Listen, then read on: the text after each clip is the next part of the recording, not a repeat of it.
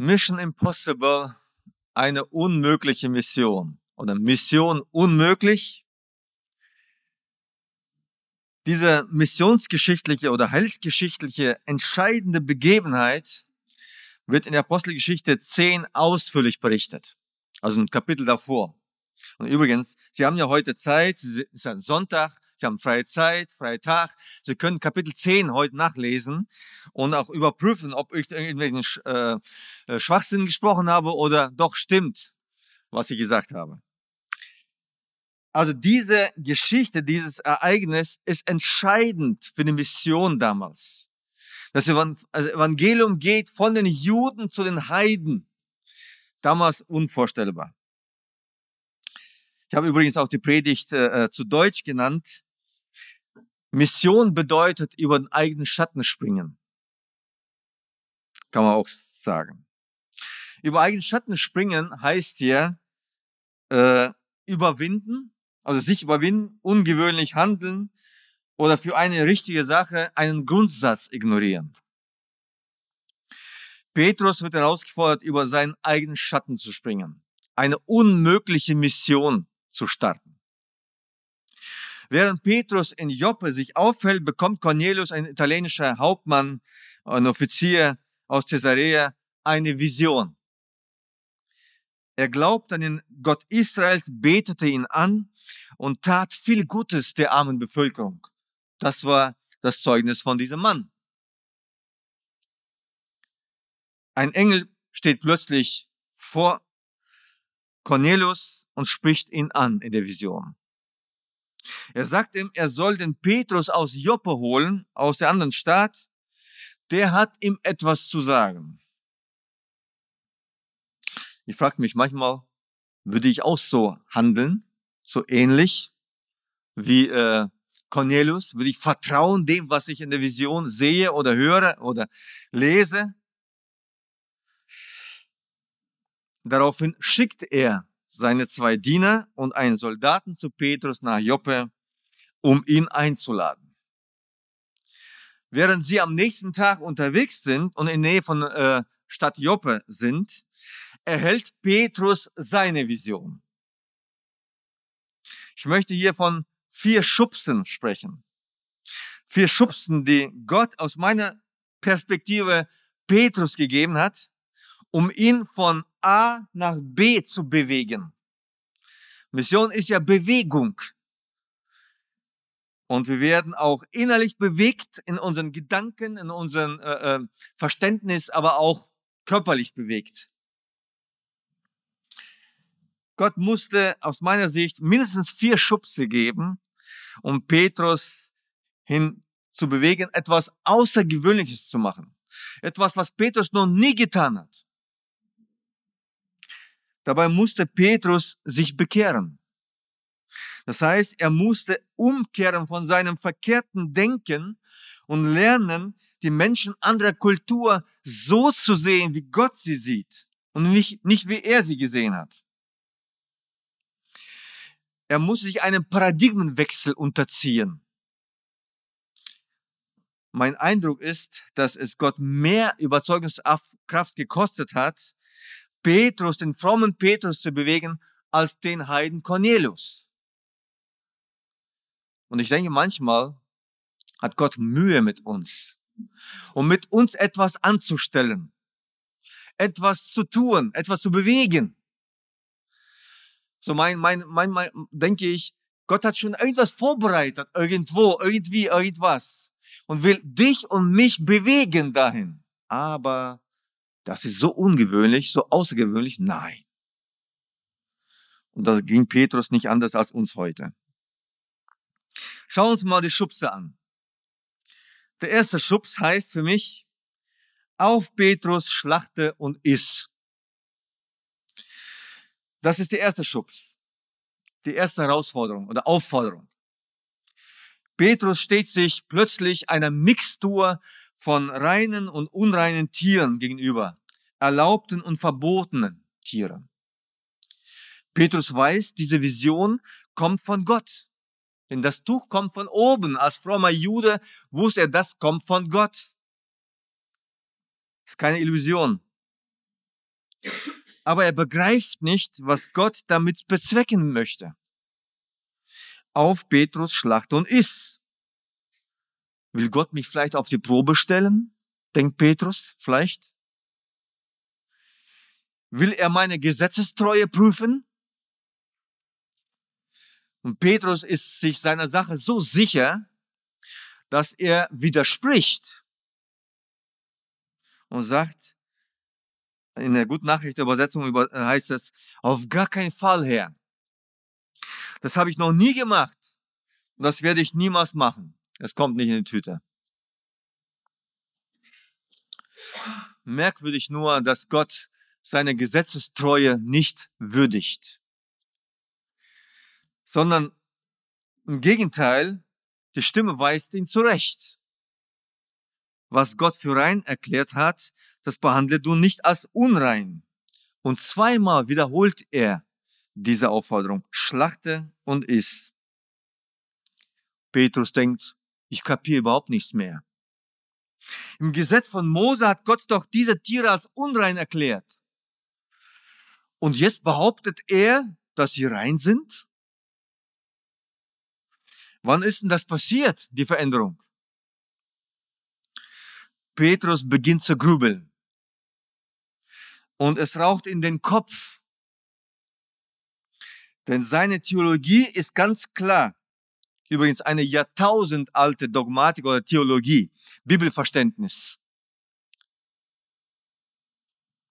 Aber seine Theologie beginnt etwas zu wackeln. Ich merkte einmal, wie meine Theologie oder mein Bibelverständnis etwas wackelte. Ich war in Tadschikistan unterwegs äh, und äh, wir hatten damals, Tadschikistan ist ein muslimisches Land und da hatten wir so einige Gemeinden mitgegründet, also unterstützt die Gründung der Gemeinden und waren eine Gemeinde unterwegs. Und zwar draußen, warm, die Leute haben sich draußen versammelt, so um 100 Leute, es war laut, Kinder, Erwachsene, Ältere, Jüngere. Und das waren alles meistens Moslems, die noch nicht Christen waren, aber waren offen dem Evangelium gegenüber. Und ich habe mein, mein, äh, äh, mein Konzept, so wie es jetzt ist, hingelegt und ich wollte anfangen zu predigen ich soll da predigen. Auf einmal ruft ein älterer Mann von hinten, ey Pastor, kannst du mein Kind einsegnen? Ich war platt. Was ist das denn? Was denkt er? Und kaum hat er aufgehört, der andere, der dritte, vierte, und auf einmal standen die vor mir. Ich habe innerlich geschwitzt. Was soll ich jetzt machen? Ich weiß, was, was denken die dabei? Was haben die irgendwo gehört von der Kindersegnung? Und ich war äh, innerlich sehr aufgeregt. Ich dachte, ich wollte nicht was falsch machen. Und dann musste ich mich entscheiden. Binnen Sekunden. Ich wollte wirklich, ich hatte Angst gehabt, was falsch zu machen. Ich habe noch nie so eine Situation gehabt. Und ich wusste, dass in dem Islam gibt es auch mystische Dinge und wenn ich die Hände auflege und dann denken die Leute aus, ich will ja keine falschen Signale setzen. Und dann habe ich innerlich gebetet, Herr, hilf mir, was soll ich machen? Hat Gott gesagt, mir war mein Eindruck tiefer, was, was kümmert dich drum? Du bist ja berufen zum Segnen. Ich habe noch nie sowas gehört. Du bist berufen zum Segnen. Und dann kam ich nach vorne, habe ich ein bisschen erzählt vom, aus dem Evangelium, wie Jesus die Kinder gesegnet hat, um, um ein bisschen mal darzustellen und habe sie hab gebetet. Und in dem Moment, wo ich betete, plötzlich kam der Frieden in mein Herz. Die Sicherheit, du machst es richtig. Und ich dachte nur dabei nebenbei, gut, da, damals war noch Peter Strauch, glaube ich, Präse, Präse, gut, dass Peter Strauch das nicht sieht. Und dass ich das nicht, dass ich das nicht ordnungsgemäß gemacht Oder unsere FG Eversbach, wo man vier Wochen voraus sowas anmelden muss, damit es ein Programm passt. Da gab es kein Programm. Wie, wie alt ist deine Dogmatik? Wie alt ist dein Bibelverständnis? Übrigens, unsere FEG-Dogmatik ist noch, steckt noch in Kinderschuhen. Gegenüber der Petrus-Dogmatik von Jahrtausend ist unsere 150 Jahre alt, 170 Jahre alt. Das ist ganz wenig. Da können uns noch bewegen. Wie alt sind deine Gemeindeformen? oder dein persönliches Christsein-Vorstellung. An manchen Stellen schließt du vielleicht falsche Kompromisse in deinem Leben. Nimmst das Wort Gottes nicht mehr so ernst. Bist vielleicht liberal. Relativierst das Wort Gottes. Passt dich an. Oder an manchen Stellen wirst du vielleicht gesetzlich. Gehst, gibst deine Gewohnheit nach. So war das schon immer und so soll es bleiben. Sobald ich außerhalb mich bewegen soll, ist unbequem. Unsicherheit. Ich weiß nicht.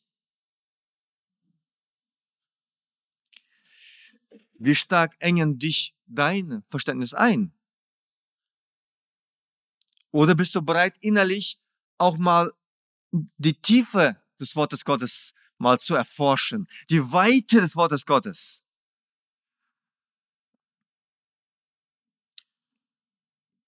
Zweiter Schubs. Zweiter Schubs heißt, geh ohne Bedenken.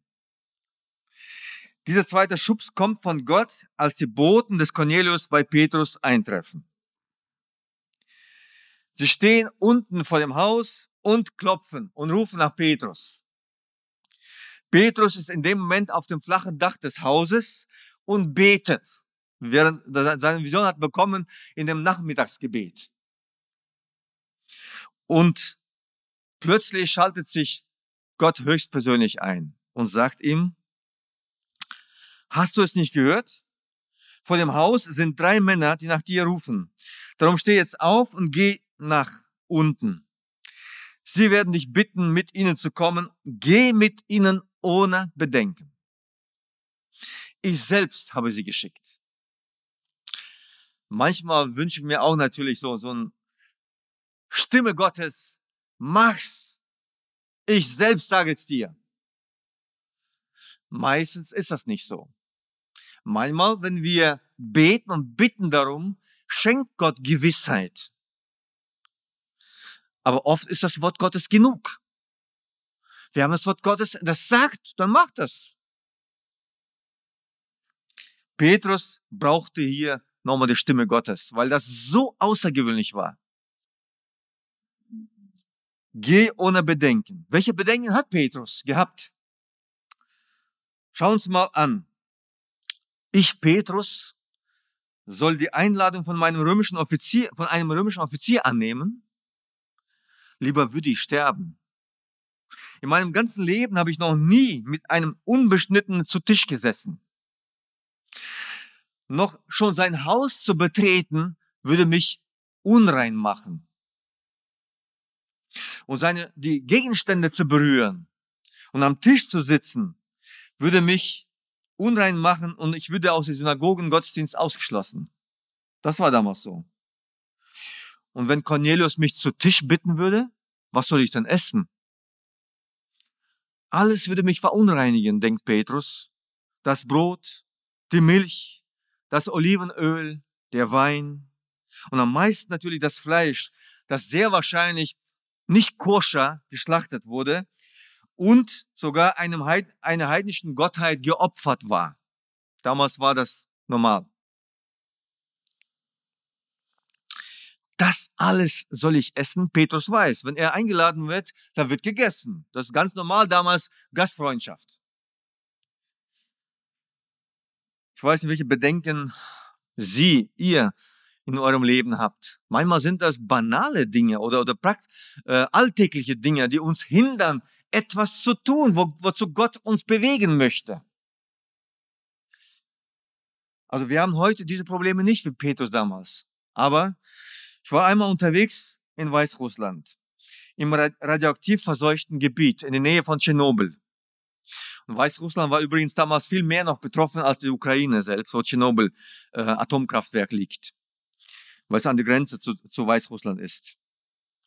Und da waren auch, waren wir unterwegs zu einer Gemeinde, die auch gegründet hat, gerade neu war. Und die Menschen kamen zum Glauben, so einen naiven, kindlichen Glauben hatten sie gehabt. Es war schön, war ermutigend. Wir waren unterwegs dahin und da sahen überall Schilder, Pflücken verboten. Also alles wirklich. uns auffällig äh, große Äpfel und äh, Früchte, die da wachsen, Birnen waren da und so weiter. Ich glaube, das war Mai oder Juni irgendwie. Und dann kamen wir dahin und äh, äh, da war es umgekehrt, erstmal Essen und dann Gottesdienst. Wir haben uns hingesetzt und die hatten nicht viel gehabt, aber einen großen Teller mit Pilzen.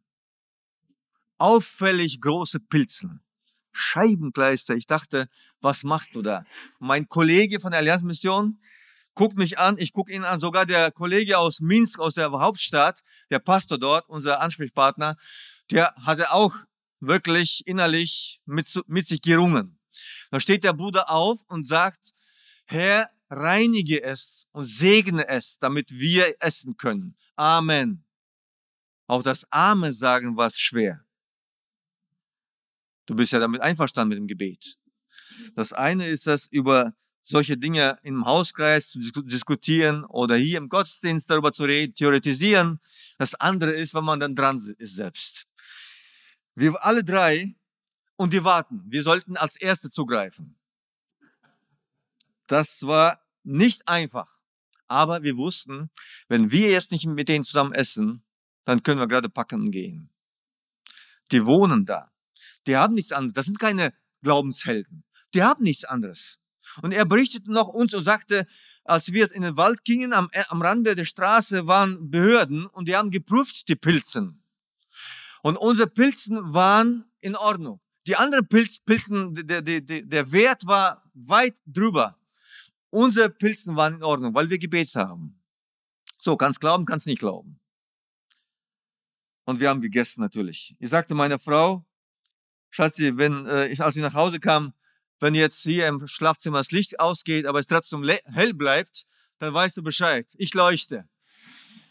Aber es ist sowieso, nach einem Mal Essen wird auch nicht viel passieren, muss man sagen.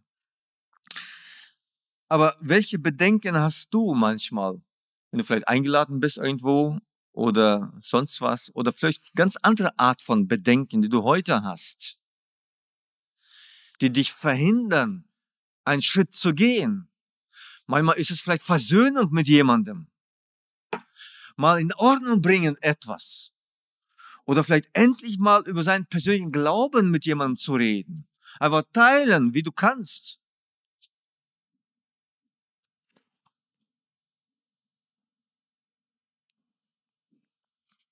Nun, Petrus geht mit. Er geht mit diesen mit diesen Männern und äh, Männern zu äh, Cornelius. Und der dritte Schubs ist, Gott macht keine Unterschiede zwischen uns Menschen. Diese Erkenntnis bekommt Petrus durch den dritten, äh, durch Cornelius. Also Cornelius erzählt, wieso er ihn zu sich eingeladen hat. Cornelius hat noch, bevor Petrus seine Vision hat, hat Cornelius seine Vision. Das ist schon, das kratzt schon an einem. Der Heide hat eine Vision von Gott, noch bevor ich meine Vision hatte. Und mit präzisen Angaben, welcher Stadt, welcher Mann und so weiter, hat Cornelius die ähm, von Gott bekommen die Information, wo er wen einladen soll. Da denkt Petrus, er ist baff. Dann hat Gott also in diesem heidnischen Haus schon Vorarbeit geleistet. Noch ehe ich meine Vision hatte, hatte Gott schon Cornelius seine Vision gegeben. Er hat Cornelius vorbereitet. Und er sagte weiter, wahrhaftig, Kapitel 10, 34, 35, Sie lesen ja heute Kapitel 10, ne? Nachzulesen. Jetzt wird mir alles klar. Jetzt begreife ich, dass Gott keine Unterschiede zwischen uns Menschen macht. Eine extrem wichtige Erkenntnis damals, damit das Evangelium vom Judentum zu Heidentum kommt. Wir übrigens sitzen hier nur, weil Petrus diesen Schritt getan hat. Wir sind ja Heiden aus der Perspektive der Juden. Wir sitzen hier nur, weil Petrus diesen Schritt getan hat. Ich denke manchmal, warum sitzt du hier auch, weil vielleicht deine Oma, dein Opa, deine Eltern, dein Freund und sonst jemand dir es erzählt hat. und dir den Glauben vermittelt hat. Die haben den Schritt getan, wie auch immer der aussah. Und Gott möchte heute dich und mich gebrauchen, auch. Und vielleicht hat er schon sogar Arbeit, äh, Vorarbeit geleistet irgendwo. Und will dich zu diesem Schritt bewegen. Und dann lesen wir, und dann beginnt Petrus das Evangelium von Jesus Christus zu verkünden, die gute Nachricht von der Liebe Gottes auch für die Heiden. Und hier kommt der vierte, vierte Schubs. Und jetzt kommt der vierte und letzte Schubs. Während Petrus noch spricht, schenkt Gott allen, diesen zuhören, mit ihren offenen Ohren und Herzen den Heiligen Geist.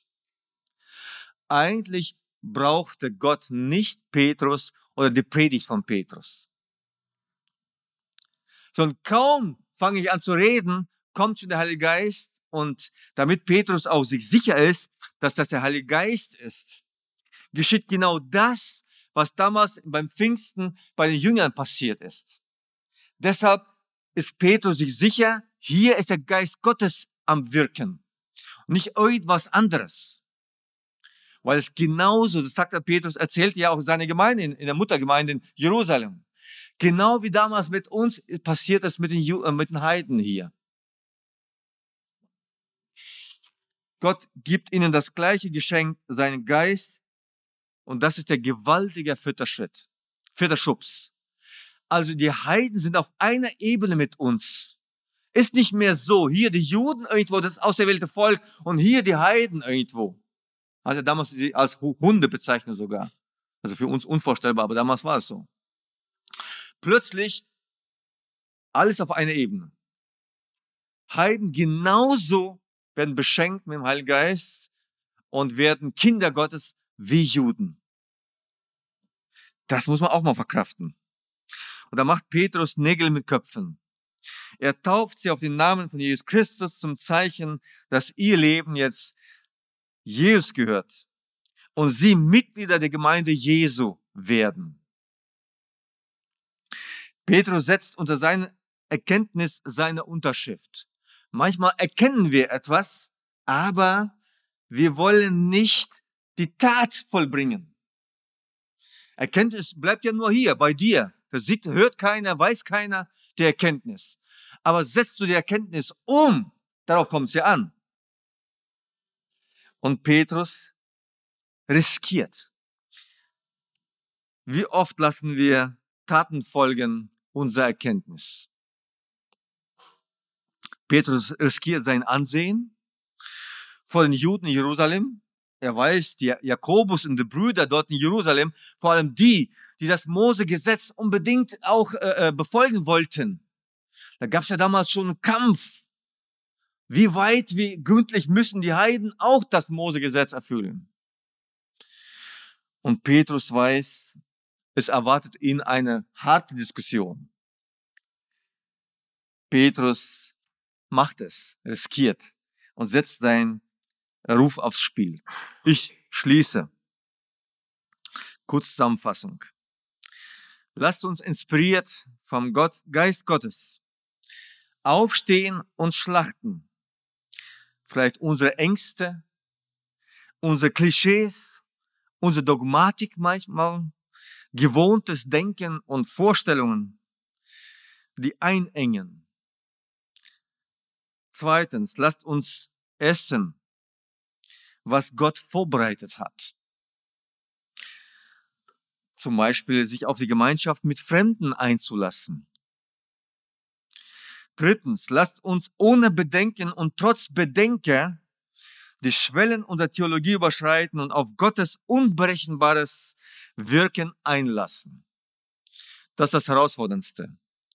Wir können nicht berechnen oft, was Gott, wozu Gott uns bewegt und was uns da erwartet, wie es beendet wird. Und viertens, lasst uns erkennen und bekennen, dass unser Schöpfer im Himmel keine Unterschiede unter uns Menschen macht. Lassen wir uns darauf ein und springen in unseren eigenen Schatten. Psalm 18, Vers 30 heißt es, Mit dir, mein Gott, erstürme ich Schutzwelle. Mit dir springe ich über Mauern. Und ich ergänze, und mit dir, mein Gott, kann ich über meinen eigenen Schatten springen. Ich bete noch. Danke, Vater, dass wir dieses Beispiel haben von Petrus, der mehrmals über seinen eigenen Schatten gesprungen ist, um das Evangelium den Heiden zu bringen. So bete ich, segne jeden einzelnen von uns heute und hier. Erfülle uns mit deinem Heiligen Geist. Lass uns erkennen unsere persönliche Situation, unser Verständnis, unsere Gewohnheiten und lass uns oder hilf uns immer wieder neu sich auf dich einzulassen, auf das, was du mit uns vorhast. Egal, ob wir 18 sind oder 80, 40 oder 20. Hilf uns, Vater, immer wieder neu auf dich zu hören und nach deinem Willen zu handeln. Danke von ganzem Herzen, dass dein Evangelium uns erreicht hat und wir heute mit dir unterwegs sind und eine fantastische Zukunft haben mit dir. Amen. Und der Friede Gottes, der höher ist als alles menschliche Begreifen, er erfülle eure Herzen und Sinne in Jesus Christus, unserem Herrn. Amen. Ich wünsche euch einen gesegneten Sonntag und gesegnete Woche.